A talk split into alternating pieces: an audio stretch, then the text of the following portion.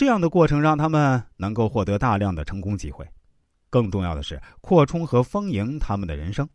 就职业女人来说，假如你要在事业上获得更进一步的发展和提升，就一定要学会口吐莲花、左右逢源，训练自己捕捉任何蛛丝马迹的能力，让自己成为一个天生的侦探或者是记者，像八角鱼一样编织并时常丰富好属于你的人际关系网络和善于发展网络联盟。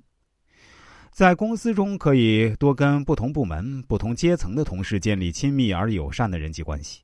从前台到总经理秘书，从业务员到财务等等，这些自己人不但会让工作变得有趣和愉快，更能在你有需要的时候伸出援手，助你一臂之力，圆满达成你的所愿。首先，对别人的工作表示真诚的兴趣。日常呢，可以多关心对方的工作状况和其中的甘苦，多倾听对方的心声，做个好听众。当对话内容多以“我感觉”“我认为”为主轴时呢，与同事深入而交心的人际互动就成功建立了。在这个过程中呢，可以在能力范围内主动帮助同事，这也是积累人际资产的双赢做法。有位企业人士说得好啊：“欠我的人越多，日后帮我的人也越多。”所以啊，当有同事需要找人代班或搜集信息时，别忘了挺身相助。另外，我们还可以经由老师、学长介绍，参加某种兴趣团体、聚会等活动，注重去接触那些有知识、有地位、有能力的成功人士。很可能某个时间，他们会为我们提供很好的职业发展机会。如果获得了成功人士的联系方式，可以由轻松的短信或邮箱问好开始与对方联系，而不要操之过急。还有。现代网络如此发达，我们还可以建立论坛，或者担任某个论坛的版主，来建立和完善自己的个人空间，把网上人际转变为实际人际关系。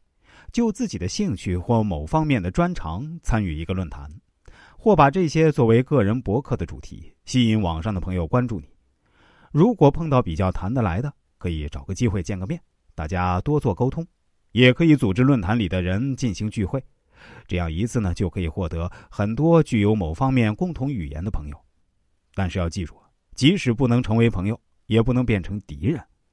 我们丰富关系网络的重点在于发展人际联盟，而非树敌。因此，即使与对方做不成自己人，也千万别成了死对头。保持基本礼貌是优雅的表现。其次，管理好名片、邮箱地址。是我们持续维持已经获得的人际关系的最基本的办法。我们可以将名片按姓氏排序，邮箱地址按同学、同事、业务伙伴等分类。逢年过节通过邮箱问候大家，让人体会到你并没有忘记对方。最后还需要经常审视我们自己的人脉关系，列出自己想见人的名单。可以用电脑建立自己的人脉关系网络资源数据库，以便自己注意在人际网络上的丰富。并寻找各种可能的方式见到他们。大量事实证明，机会和一个人的关系网络范围成正比。